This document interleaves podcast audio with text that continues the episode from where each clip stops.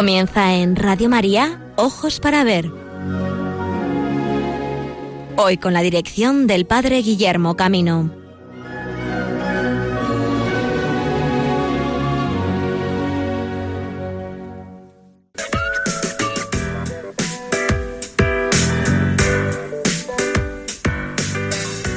Buenos días amigos y amigas de Radio María. Un saludo del Padre Guillermo Camino y de todos los colaboradores que desde Valladolid hoy queremos acompañaros en este programa Ojos para Ver en Radio María de doce y media a una y media del mediodía, once y media, doce y media en el territorio canario.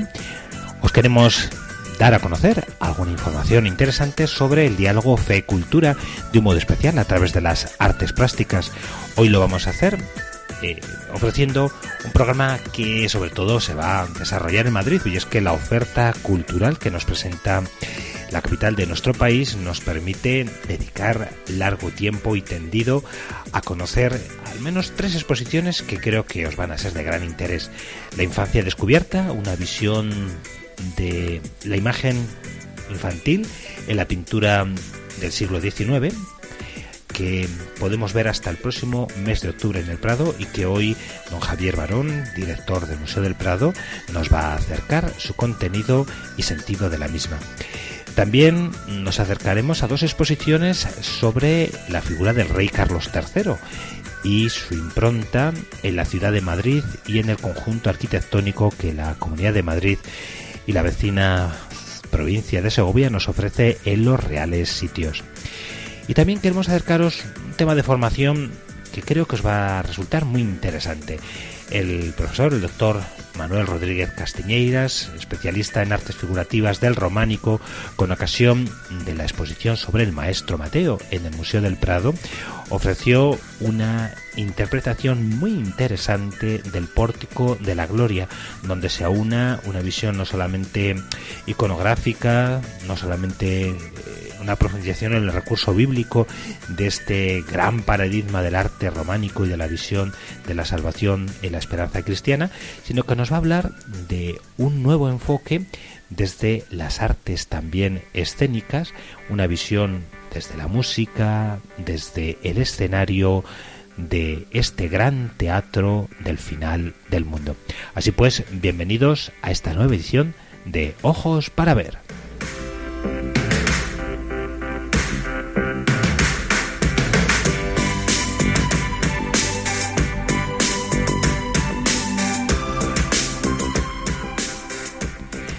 Y como anunciábamos hace unos instantes, vamos a acercarnos al Museo del Prado para conocer la exposición La infancia descubierta.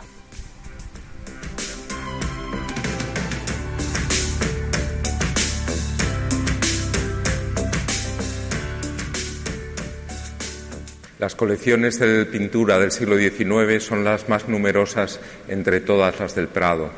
En, este sentido, los 2.700 cuadros que forman esta colección del siglo XIX eh, dan como resultado un gran conjunto, en parte en depósitos, en parte en almacenes, que periódicamente puede ser expuesto precisamente en esta sala denominada de presentación de colecciones. Uno de los mm, temas más interesantes en el siglo XIX en la pintura española es el retrato y de ellos el retrato infantil es el género más específico que surge con gran fuerza eh, a finales del siglo XVIII, pero que todavía se desarrolla más en el siglo XIX.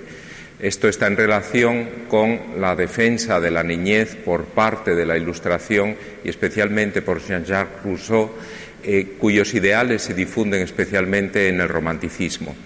En este periodo, el retrato de niños ya concebidos como personas dotadas de interés y de autonomía propias y no solo como proyectos de hombre, como anteriormente se les había considerado, tiene una importancia excepcional. Eh, efectivamente, además, durante el romanticismo, las virtudes asociadas a la niñez, como son la espontaneidad, la gracia, la inocencia, eh, la falta de contaminación por los aspectos negativos de la civilización, todo eso es valorado de un modo excepcional y las imágenes de niños entonces son requeridas por parte de los antiguos clientes, la aristocracia, pero también de una burguesía cada vez más extendida. Las que hemos reunido aquí, ocho obras, son un buen ejemplo de esto. De los años 40 y 50 hasta 1855, que es la más reciente, nos muestran el vigor y la calidad que tiene este género eh, nuevo, este subgénero dentro del retrato con ejemplos enormemente destacados, incluso de la generación eh, mayor de pintores. El, pintor decano, eh, en ese momento, ya en su última etapa, que es Vicente López, también realiza retratos infantiles y tenemos un magnífico ejemplo de mediados de los años 40 eh, de, un retrato de niña concebida todavía como una especie de dama en miniatura, en pequeño tamaño, pero ya incorporando el paisaje, que va a ser uno de los recursos más característicos para mostrar esas virtudes de la espontaneidad, de lo que está asociado a la naturaleza, de lo natural. Posteriormente, la generación más joven es la que está representada por los artistas establecidos en la corte con Federico de Madrazo a la cabeza. En la obra de Federico de Madrazo, el retrato de Federico Flórez, es una de las que habitualmente se expone en, salas. Es el único caso, las otras siete están en la reserva. Eh, en este sentido, esta obra es muy interesante porque incorpora eh, también la reflexión acerca del gran legado de la pintura española del siglo de oro, especialmente Velázquez, con un fondo de paisaje que recuerda a lo velazqueño, pero también con una gallardía, una postura muy digna del, niño que, eh, cuya elegancia efectivamente está asociada con ese modelo. También en el caso de Luis Ferrand vemos una reflexión sobre el pasado eh, español, pero eh, incorporado a una nueva definición. Es el único retrato que está en un interior. Pero también otros pintores, como es el caso de Spalter, nos muestran a los niños en parques, eh, siguiendo la moda burguesa también del retrato europeo del, momento. En el caso de Carlos Luis de Rivera, amigo y émulo de Federico de Madrazo, también vemos la influencia francesa en un magnífico retrato en donde están equiparados, igual que en el caso de Tejeo, la importancia del fondo de, parque y el retrato femenino, también eh, hecho con una delicadeza extraordinaria. El otro gran foco importante es el sevillano, junto al de Madrid, y allí destacan Valeriano Domínguez Becker y eh, también Antonio Esquivel. Eh, en el caso de Domínguez Becker vemos una obra de, sus comienzos, en donde, eh, igual que en los pintores de Sevilla, la influencia enorme de Murillo tiene como resultado una búsqueda de, atmósferas en las que destacan las calidades de las carnaciones. En el caso de Antonio María Esquivel se trata de uno de los pintores más interesantes del romanticismo español, ya establecido en la corte, y que en este caso pinta en 1855 un magnífico retrato de los hijos de la infanta doña Josefa Fernanda de Borbón y de don José Güell y Renté, eh, realmente el, modo de presentar a lo que eran los sobrinos del rey eh, vestidos con pieles semidesnudos en el interior de un bosque es eh, liberando además a unos jilgueros de una jaula y con un perro que, tiene en el collar la palabra libre es una proclama en favor tanto de las ideas de libre albedrío de los niños como en favor precisamente del liberalismo al cual estaba asociado José Güell. También esta presentación de estas actitudes tan verdaderamente vinculadas con la naturaleza eh, se asocia con un poema que dedica el propio Güell eh, un año antes en su libro Lágrimas del Corazón a, su hijo Raimundo, el mayor de los dos hijos, en donde eh, le exalta la necesidad de vivir en la naturaleza. No importa vivir en la pobreza si puedes aspirar el aire puro. La manera de presentar a los niños no puede ser más moderna, más vinculada con las ideas de Rousseau, aplicadas en este caso por indicación, con toda seguridad del padre, a esta representación de los niños.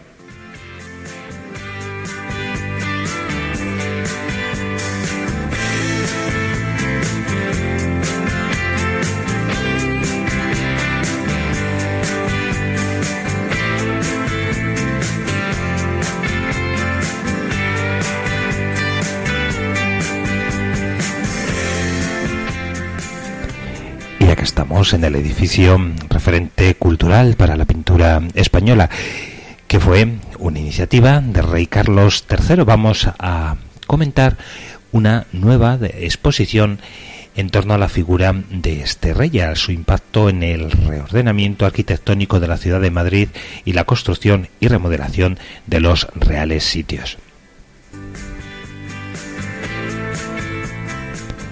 José Luis Sancho, don Javier Ortega y doña Paloma Sobrini nos presentan el significado de esta exposición que podemos visitar en el Museo de Bellas Artes de San Fernando, la Academia de Bellas Artes de San Fernando, en su horario habitual.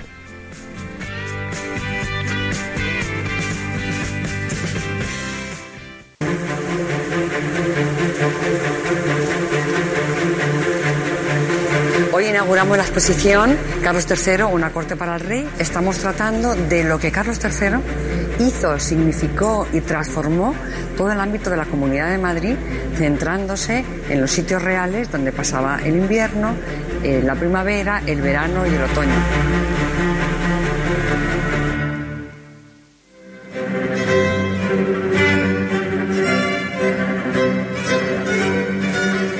Exposición Una corte para el rey, Carlos III y los sitios reales trata una faceta muy poco conocida de este monarca de la Ilustración, que es sus actuaciones urbanísticas en el entorno de la comunidad. Eh, la exposición en esa componente gráfica se basa entonces en reunir todos aquellos dibujos de época que nos transmiten cómo eran los sitios reales. De una manera muy didáctica y muy clara. Que la gente se entretenga, que disfrute y que aprenda a través de esta música. Como podemos ver, esto es un recorrido por la historia y por el territorio. Hablamos de planos, hablamos de edificaciones, hablamos de su obra. Eh, Carlos III llevó a Madrid a la modernidad, trajo la ilustración a la capital y realmente lo que transformó la ciudad de Madrid, incluso el territorio de Madrid, eh, unificando estos espacios y dándoles una trama dentro del territorio, pues fue un cambio radical que hoy en día es la Comunidad de Madrid.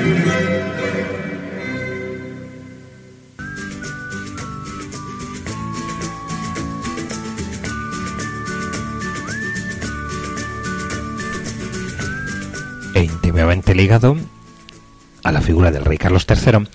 La Comunidad de Madrid cuenta, como todos sabemos, con un riquísimo patrimonio, el patrimonio regio, que los sitios reales, los distintos palacios que configuran la red palaciega de Madrid y también el vecino palacio de la granja de San Ildefonso en Segovia, constituían, como seguramente todos hemos escuchado, un itinerario cultural muy interesante que el rey marcaba con su recorrido anual. Vamos a escuchar una presentación, eh, también clave un poquito de humor, que nos van a presentar eh, doña Ana Garrigo con el texto de don José Luis Sancho a propósito del recorrido de la familia real por los reales sitios. Este es Carlos III, el rey más valorado de la Casa de Borbón, el perfecto soberano ilustrado. Aquí nos mira el gran gobernante. Y aquí, con la sierra al fondo, el hombre tranquilo, el que ama la naturaleza y la echa en falta el día que nos sale a cazar. El mejor alcalde de Madrid, así lo han llamado, al rey que apenas pasaba siete semanas al año en la ciudad. Reside en el Buen Retiro hasta que termina la reforma del Palacio Nuevo. Entre sus empeños, mejorar los accesos para facilitar los viajes a las residencias campestres. Porque es de monte en monte como le gusta vivir. Y junto al rey y su real familia, la corte se traslada, cada estación del año, a un sitio real distinto.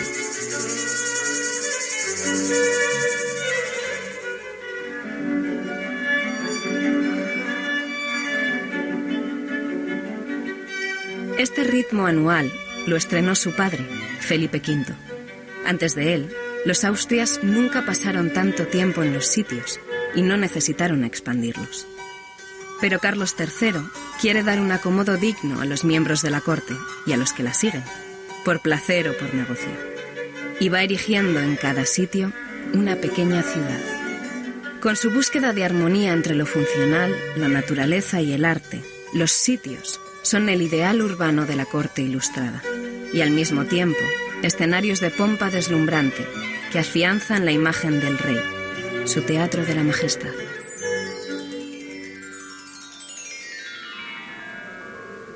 Es pleno invierno. La corte ha pasado las fiestas de Navidad en Madrid y se traslada El Pardo. El pueblo es pequeño y se apiña junto al palacio. Resulta cómodo. Es el sitio donde Carlos III edificará menos. Prefiere proteger el arbolado y las vistas. Le gusta contemplar desde palacio las hermosas encinas del monte. Sin olvidar el carnaval, que la diversión es cosa seria. El rey hace para sus hijos y para los cortesanos un teatro dentro y otro fuera.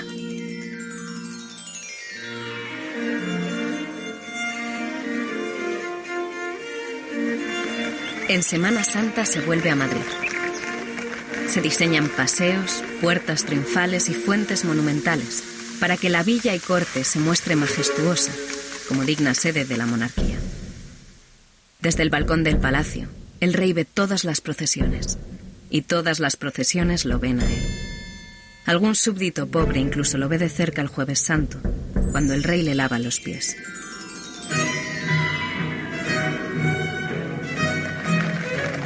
Con la primavera llega Aranjuez, el sitio favorito de todos los reyes.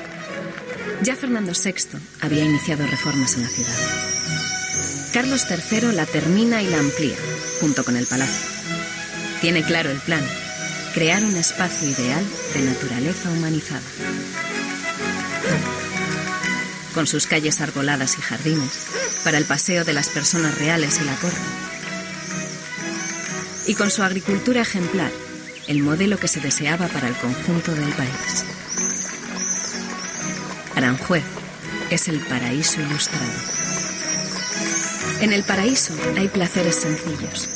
Se ve al rey pescar por la mañana o conducir su pequeño birlocho para ir a cazar.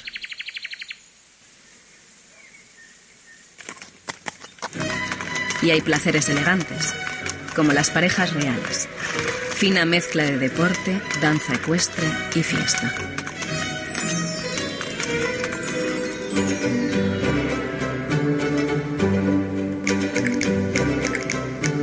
En pleno verano se vive mejor en la granja, más pequeña que Aranjuez, pero muy bien arreglada. Una miniatura de ciudad modélica, con sus reales fábricas de cristales y textiles. El rey no altera el palacio de sus padres, ni sus jardines majestuosos. Le gusta recorrerlos cazando faisanes por la mañana. Para pescar está el río Eresma. Sus orillas se mandan a arreglar con la estudiada sencillez de un jardín inglés.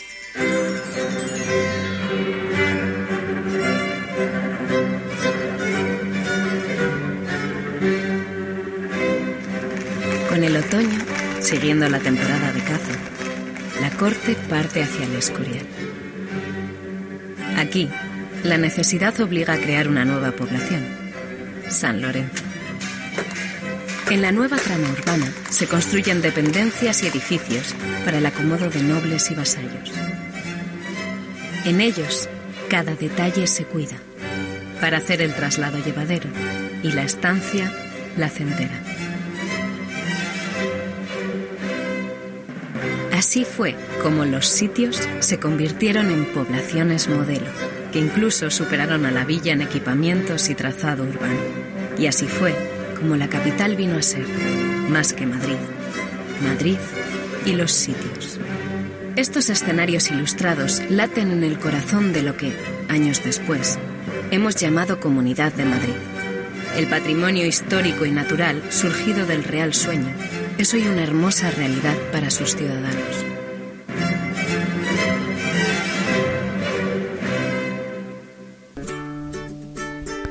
Y después de este extenso recorrido por la ciudad y comunidad de Madrid, nos vamos ahora hasta Galicia, al Pórtico de la Gloria, lugar significativísimo de las artes figurativas del románico, referente para toda la historia del arte.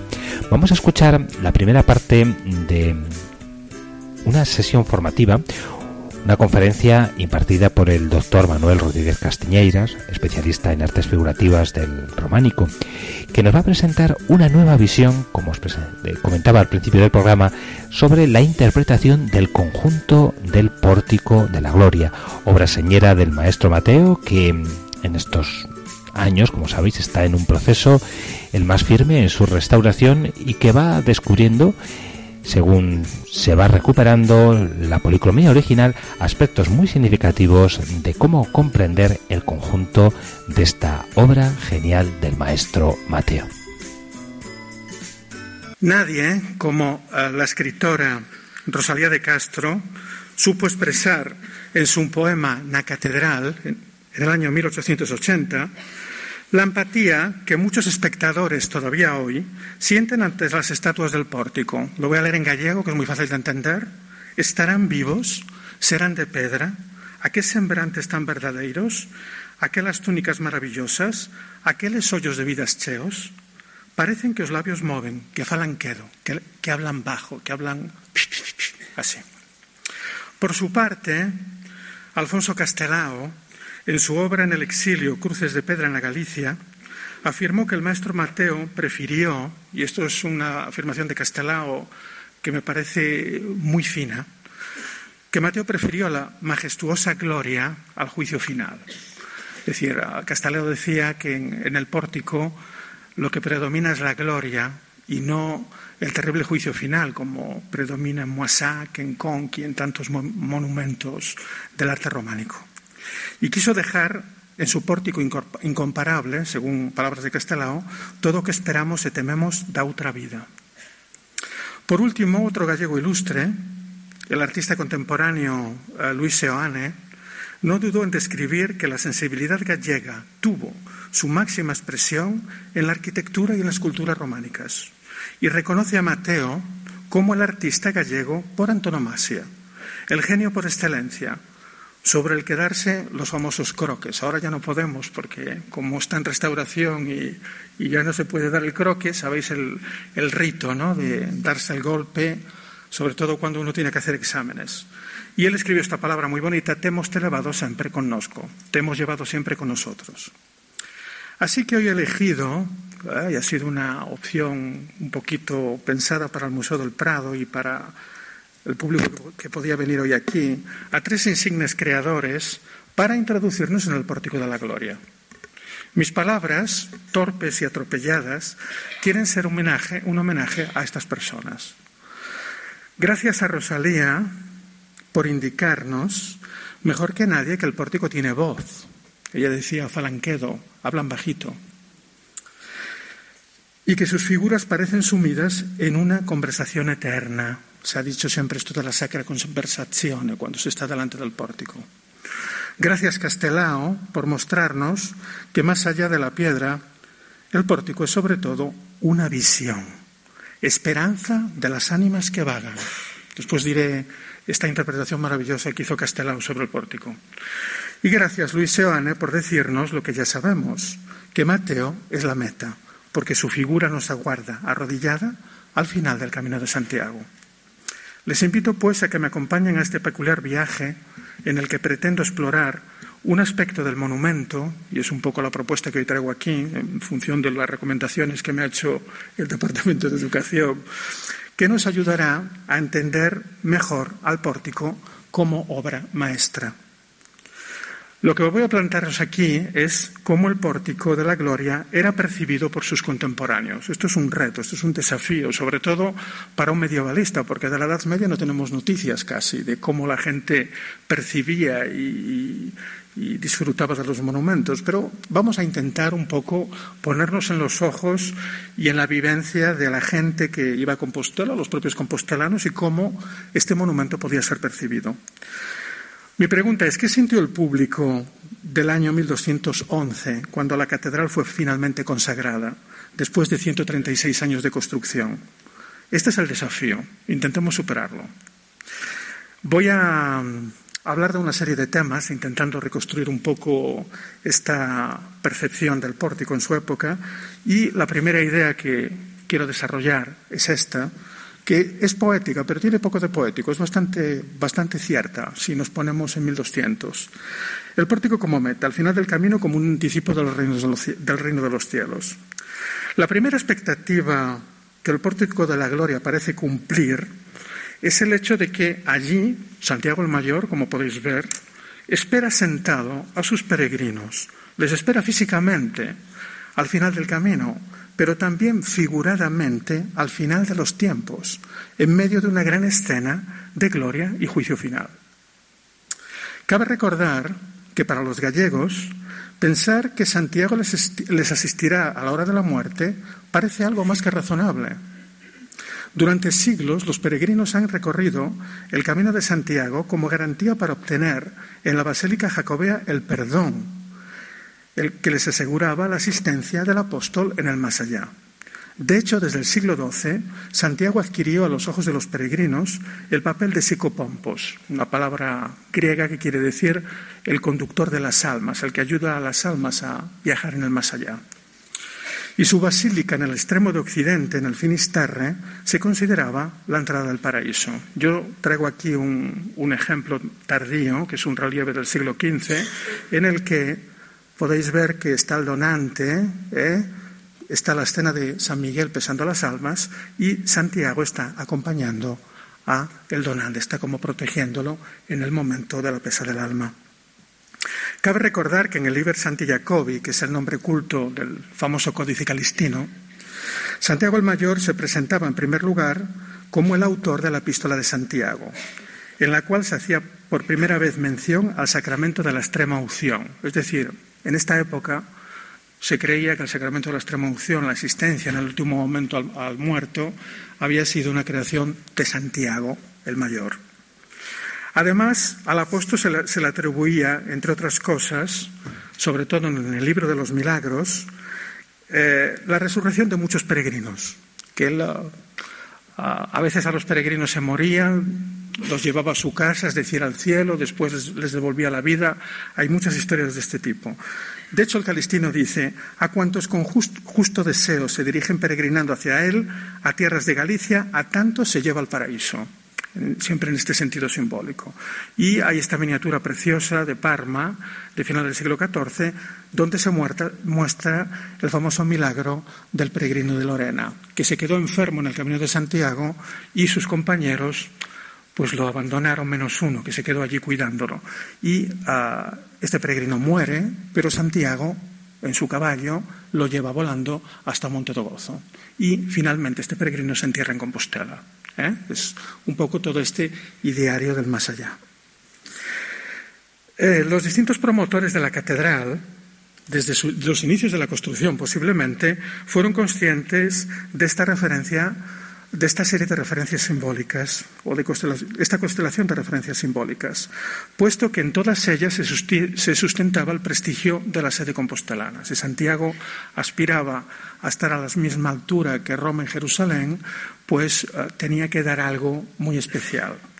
Y, ah, de hecho, desde el inicio de la, o al menos, ah, sobre todo con la época de Gelmírez, la idea de que la iglesia es el paraíso ¿eh? o comparar a la iglesia de Santiago, a la basílica con el paraíso, es una idea totalmente que está muy centrada. De hecho, en realidad el camino de Santiago acaba aquí, acababa aquí, en la puerta francígena, que es la actual azabachería, y esta puerta se llamaba la puerta del paraíso, con la fuente que evocaba la, fuente del Edén, y con ah, la entrada en esta puerta se entraba en esta especie de paraíso que era a la Catedral de Santiago.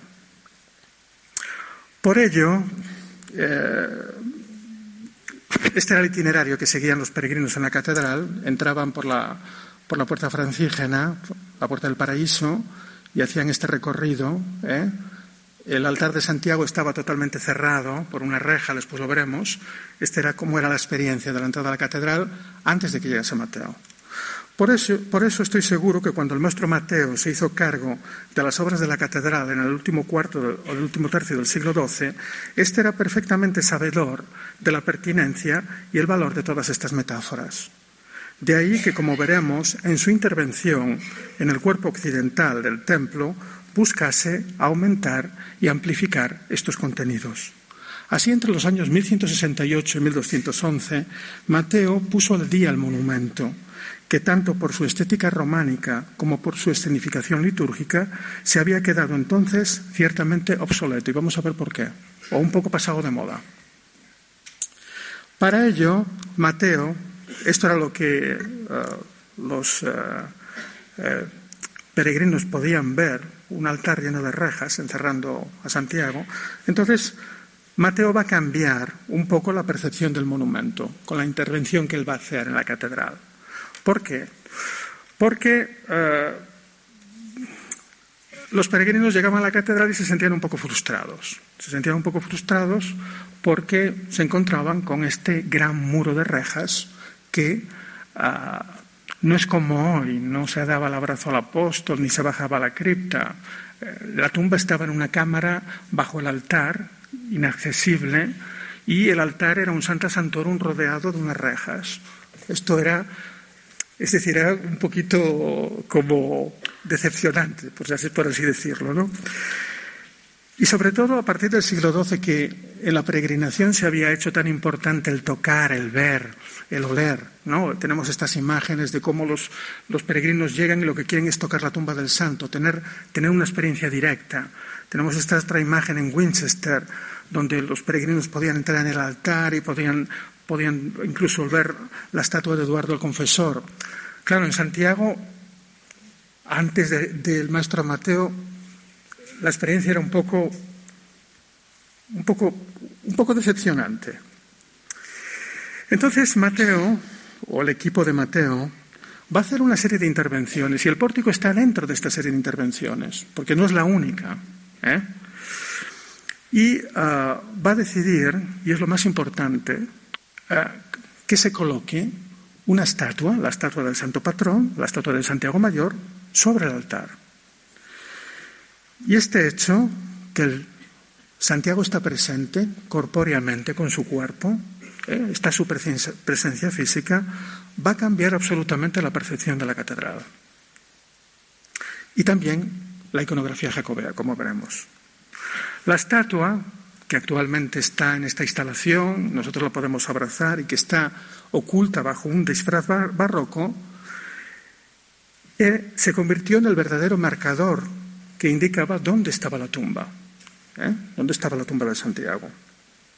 Y que además va a privilegiar una nueva visión de la catedral, no de norte a sur, sino de oeste a este. Se está transformando un poco la percepción del espacio de la Catedral de Santiago.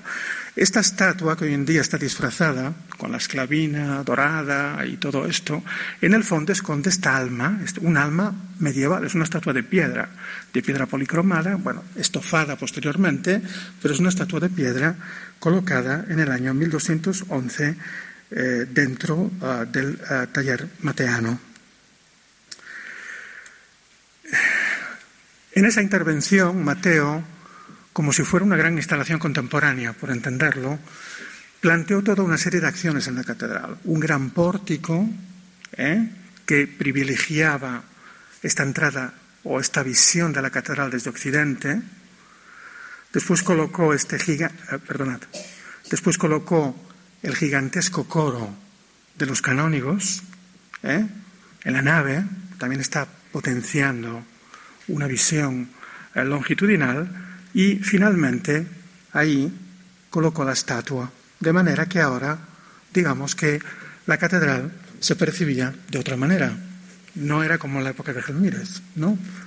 No voy a entrar en el debate de, si estaba terminada la catedral hoy. ¿eh? Si alguien quiere hacer una pregunta puede hacerla, pero no voy a entrar en ese debate. Lo que estoy seguro es que se cambió totalmente la percepción de la catedral en ese momento. Y recurrió a alguna fórmula muy sencilla pero muy efectiva, como por ejemplo esta magnífica de repetir dos veces a Santiago. Tenemos a Santiago en el Parteluz, que está esperando a los peregrinos sentado, y en el altar vuelve a estar Santiago otra vez, con el báculo en Tau, lo ha perdido, pero otra vez con el báculo en Tau esperando a los peregrinos. Duplica la estatua, un poco como los dos polos del monumento. Esa estatua que hoy en día la vemos un poco pues como desmantelada, ¿eh? podemos saber cómo era su aspecto original gracias a una miniatura que se conserva en uno de los tumbos de Santiago. Y en esta miniatura podemos ver precisamente la estatua del apóstol con la cartela y con el báculo en tau. El báculo en tau, como sabéis, es el báculo preceptivo, el báculo que llevaban los obispos de Santiago. Y era el báculo que los distinguía como sucesores de los apóstoles. ¿Eh? Era el, báculo en tau es el báculo de los apóstoles, de los sucesores de los apóstoles. Bien. Y, es esta la parte menos conocida de toda la historia de la gran intervención mateana, todo esto provocó una gran decisión. En mi opinión, esta gran decisión estuvo provocada por todo lo que suponía que el altar estuviera cerrado. Sabemos, por ejemplo, que en 1207 mueren unos peregrinos en la Catedral de Santiago en una reyerta. ¿Cómo no iban a morir? Todo el mundo quería estar cerca de la reja lo más cerca posible de la reja, lo más cerca posible del lugar sagrado. No había más que esto. Y sabemos que a través de un documento de 1240 que se creó un rito, posiblemente ya con la instalación de la estatua, que era el rito de la apertura y el cierre de la reja dos veces al día, para permitir que los peregrinos pudieran entrar y pudieran hacer sus donativos y colocar velas delante de la estatua de Santiago, es decir, tener un contacto casi físico con Santiago, como pedía la peregrinación en el siglo XII. Y eso cambió muchísimo la, percepción porque supuso una distinta ah, percepción del espacio. Eso dio lugar a una transformación de la iconografía jacobea, porque de repente empezamos a ver en el siglo XIII ecos de representaciones de Santiago, la estatua de Santiago y sus peregrinos. Eso es el eco de lo que había sucedido en Santiago en ese momento. La apertura dos veces al día de las rejas para que pudieran entrar los peregrinos. Es muy gracioso el documento porque cuenta que un canónigo y un señor que le llamaban a Barqueiro, que era el que se encargaba, porque eran los encargados de que la gente diera limosnas, tenían dos varas. Iban dando varazos a los peregrinos para que no hicieran nada ni tocasen nada que estuviera fuera de su sitio. Y les decían que en, el arca tenían que echar dinero, que no echaran ni velas ni, ni, cosas no valiosas. ¿no? Es muy, muy interesante el texto. Pero vemos todo este eco de esta nueva percepción del altar. Esto es Turégano, aquí, cerca, en Segovia. Esto es eh, San Juan Bautista de un castillo, donde están los peregrinos a los pies de Santiago. Y otro más alejado es este en Linz, donde están los peregrinos alemanes acercándose a la estatua del apóstol. Hay una relación directa y esto está dentro, digamos, de la intervención del ah, maestro ah, Mateo en eh, el pórtico de la gloria. Y es aquí donde yo tengo que enlazar con otra idea, y es una idea que ya hace años publiqué, y es que el pórtico de la gloria no se llama pórtico de la gloria. Este nombre es un nombre del siglo XIX.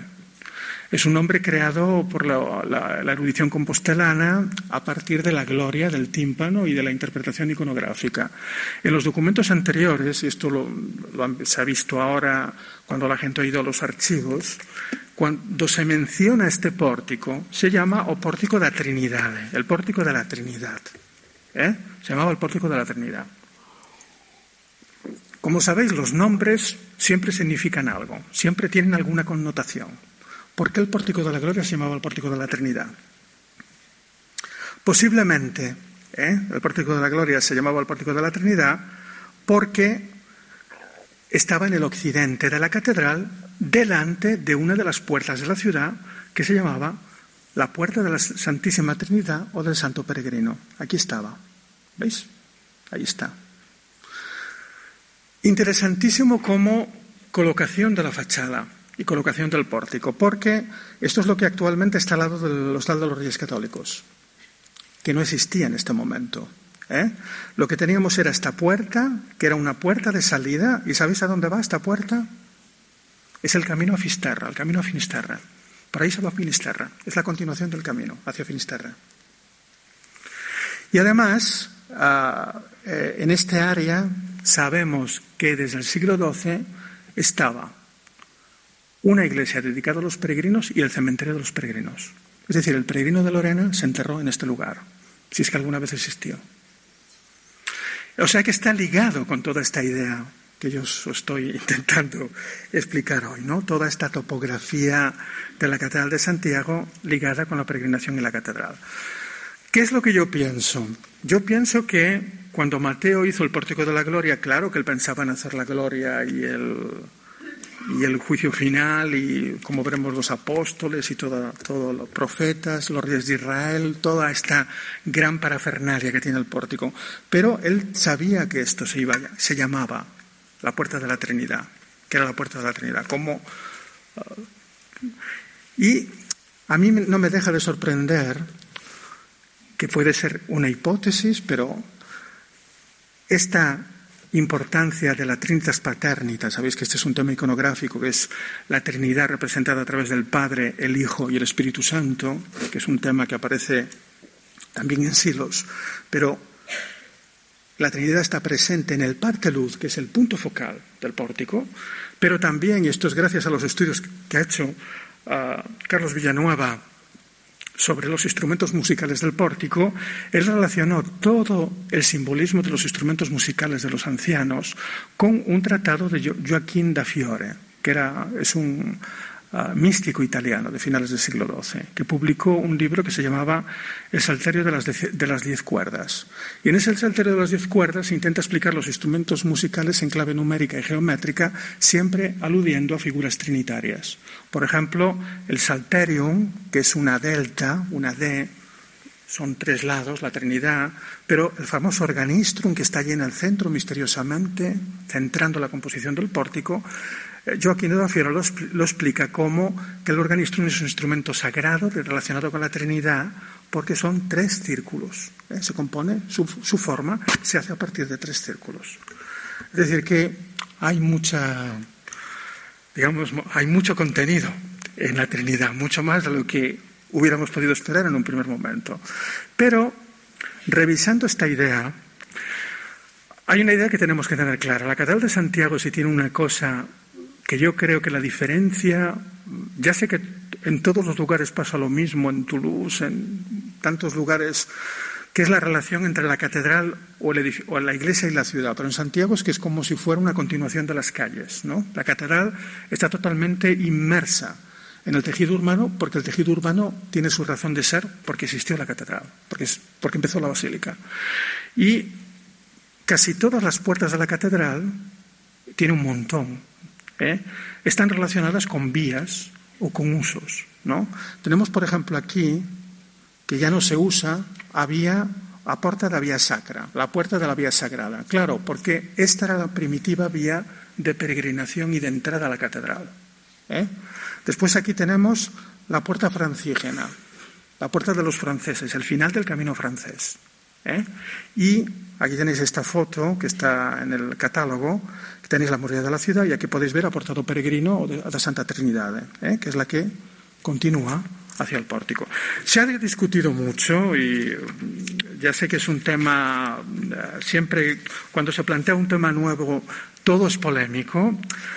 Si realmente esta plaza donde hoy está el Obradoiro tenía algún sentido, si no era como un sitio desierto, yo Simplemente os puedo decir una cosa. En 1218 tenemos un documento conservado en los archivos vaticanos de una uh, donación uh, precisamente de casas del cabildo bajo la puerta de la Trinidad. Es decir, que este lugar tenía algún tipo de construcción. Es decir, no era un lugar anónimo. Y aquí entramos en un segundo problema, porque como sabéis el pórtico está sobre una estructura que es la famosa cripta. Y como sabéis, la famosa cripta es otro gran tema de debate. Mucha gente quiere proponer que la cripta es un lugar relacionado o que fue pensada como el lugar del Panteón Real, el Panteón Real de los Reyes de León. Yo no lo creo. Yo lo creo porque el Panteón siempre ha estado en otro lugar de la catedral y cuando se trasladó, se traslada al actual lugar que es, que, es donde está ahora la capilla de las reliquias. Pero siempre estuvo en el brazo norte del crucero. Esta cripta es un lugar misterioso porque es un edificio increíble, relacionado también con el taller de Mateo. Aquí tenéis un poco la planta de la cripta y aquí tenéis un poco la sección del alzado. Y eh, posiblemente, porque lo, que podemos rastrear a, partir de los documentos, que a veces son los únicos que nos pueden dar un poco una pista, esa cripta posiblemente estaba dedicada con algún tipo de culto al apóstol Santiago. De eso estoy convencido. Estoy convencido porque en los documentos del siglo XVII se habla que antiguamente este lugar era un lugar que poseía muchas indulgencias. ¿Sabéis lo que son las indulgencias? Cuando haces una peregrinación, te dan la indulgencia que te perdonan un montón de pecados. Tenía muchas indulgencias. Este lugar se daba muchas indulgencias y que pertenecía al cabildo y que era una iglesia vieja dedicada a Santiago. Incluso hay una noticia del siglo XIX que habla cómo la tradición dice que antiguamente allí había una estatua de Santiago. O sea que podría ser, y es muy posible, que fuera un lugar dedicado al culto jacobeo. Yo voy a dar mi explicación, que es una hipótesis. ¿eh? Creo que hay dos pistas. Hay dos pistas sobre a qué se podía dedicar este lugar. La primera es la capilla axial de la cripta tiene esta forma tan extraña con los arcos en mitra. Esto se llama arco en mitra, arco peraltado, arco en mitra, que evocan la cabecera de la capilla del Salvador. ¿eh? Parece una evocación. Hay gente que pretende ver en esto época Gelmírez o incluso antes. Yo tampoco lo creo. Yo creo que aquí Mateo lo que hace es evocar la antigua catedral. ¿eh? Está evocando la antigua catedral. Tenéis también otros em, elementos del arco en mitra, porque yo creo que cuando se instaló la estatua, y aquí nos da la clave la miniatura, también se colocó un arco en mitra. ¿eh? Se colocó algún tipo de estructura de arco mitrado para señalar al apóstol Santiago. Es decir, que creo que hay una conexión entre este lugar y el lugar del altar. Estoy casi convencido de que este espacio estaba dentro de las nuevas decisiones que tuvo que tomar el Cabildo cuando decidió abrir el altar para que pudieran entrar peregrinos y seguramente habilitó otro espacio para el culto. Porque en la época de Gelmírez los peregrinos podían orar en un sitio reducidísimo que se llamaba la Capilla de la Magdalena, que era muy reducido. Y posiblemente aquí se tomaron medidas en este sentido, de otros lugares habilitados para el culto a Santiago. Bien, esto por lo que respecta al tema de la cripta, eh, con todo con toda esta reconstrucción de Puente Míguez, que yo creo que sigue siendo válida. Y os voy a decir por qué. Sigue siendo válida porque muy poca gente conoce que en el siglo XV se hizo una traducción al gallego del Códice Calistino. el Códice Calistino da la información que da, como sabéis. Y la información que da es anterior a la construcción del pórtico. Y es muy curioso que en, este, eh, en esta traducción gallega del siglo XV eh, del Códice Calistino al gallego, de las pocas cosas que se añade es precisamente la descripción del portal occidental. Y en esa descripción del portal occidental, ya lo voy a leer traducido, ¿eh? dice, ella, esta puerta, es mayor y más hermosa que las otras y está más maravillosamente trabajada y añade algo que no dice, con muchos peldaños fuera y dentro, ¿eh? como si tuviera escaleras que suben y bajan, y con más columnas de mármol labrado, con muchas y variadas figuras, que son figuras de muchos retratos y de hombres santos, dice el texto, no dice nada más, desafortunadamente, ¿no? pero posiblemente esta estructura con las escaleras de subida y bajada es una estructura mateana, como creían Puente Míguez y, el propio Moralejo. Una estructura a dos niveles. Vamos a seguir con la idea del Santiago conductor de almas. Y con esta idea de que Él está ahí sentado físicamente esperando al peregrino, pero también físicamente esperando en el reino de los cielos. Hay otro texto, también muy poco conocido, que es una novela caballeresca, que se llama La historia de Guerrín Mezquino, que es una maravilla, que es un caballero que va buscando su pasado, y que ah, finalmente, después de una, de una serie de no pecados, pero como licencias que les había permitido en la vida, el Papa le impone una penitencia. Y la penitencia que le impone el Papa a Guerrín creo que redunda en esta idea. Dice, para obtener el perdón por la osadía que tú has hecho, tienes que, peregrinar primero a Santiago de Galicia y a Santa María de Finisterre y después ir al purgatorio de San Patricio en Irlanda. ¿Eh? Sabéis que en Irlanda hay un lugar que todavía van los irlandeses a peregrinar a San Patricio desde la Edad Media, que es el lugar donde supuestamente San Patricio tuvo la visión del purgatorio. Es decir, hay esta conexión con el camino de las almas, el más allá, y toda esta idea de la uh, Santiago Psicopompos. De hecho, y ahí vuelvo al pórtico, no deja de sorprender en el pórtico tantos niños, tantas figuras pequeñitas, tantas figuras desnudas que van subiendo al cielo. Es, como el gran regocijo, ¿no? Eh, son los resucitados, ¿eh? el día del juicio final, que ya se acercan a la gloria. es lo que representó Mateo. Pero realmente hay esta tentación, porque el pórtico es paralelo a la creación del purgatorio. Y de hecho Casteleo decían que eran las ánimas del purgatorio, ¿no? que el, el el, eh, Pórtico de la Gloria anunciaba el otro gran tema popular del arte gallego, que son aspectos de ánimas. No sé si los habéis visto alguna vez. Galicia está lleno de estos lugares donde se rezan las ánimas y son estas ánimas no purgatorio. Evidentemente no es el purgatorio, pero hay una querencia en el pórtico por mostrar que es el camino hacia el más allá. ¿no? De alguna forma. Y ahí entramos en el segundo tema, que es el pórtico como visión. Aquí voy a ser más breve y voy a hablar de un texto que nos ayuda a entender también cómo el monumento podía ser percibido. Tenemos una gran suerte. La gran suerte es que en el año 1206 eh, eh, un peregrino inglés eh, escribió, no lo escribió él, lo escribió su confesor, escribió el viaje que él hizo ah, al más allá y volvió a la vida. Esto es lo que describe el texto que se llama La visión de Turkel.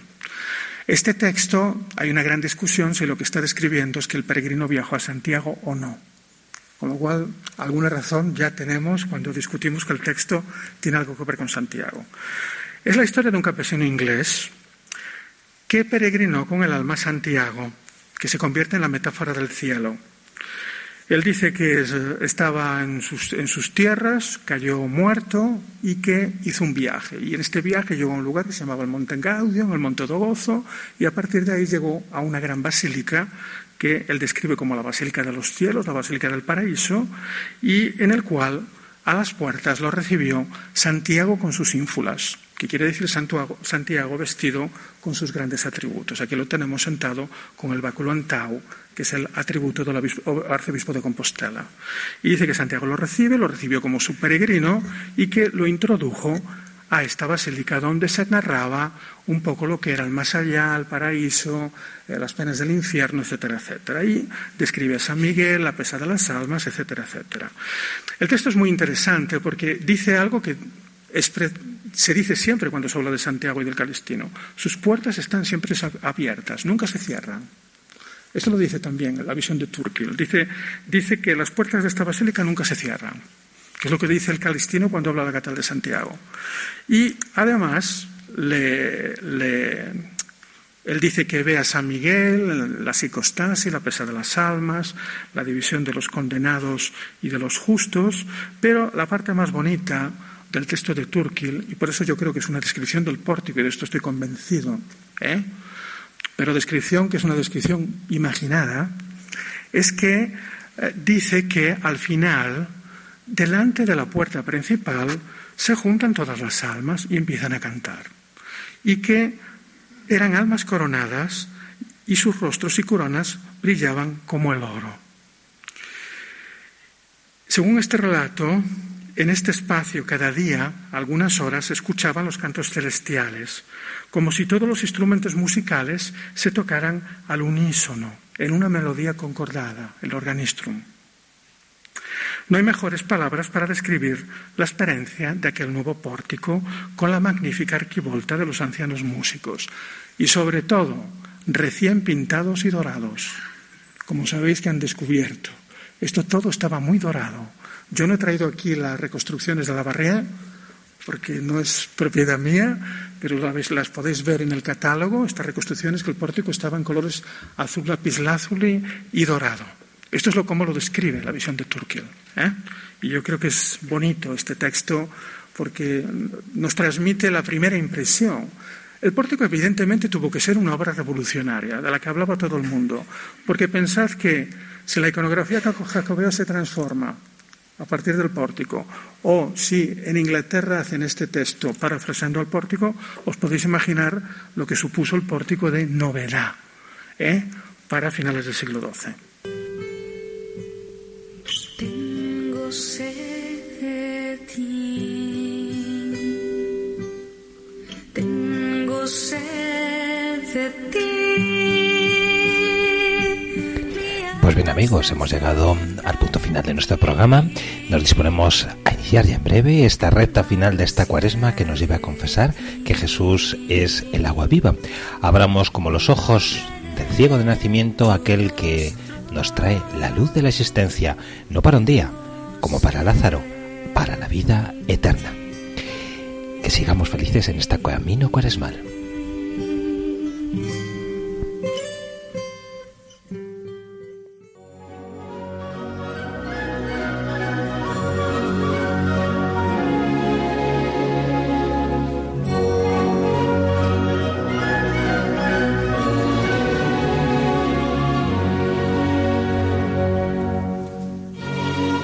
Así finaliza en Radio María Ojos para Ver.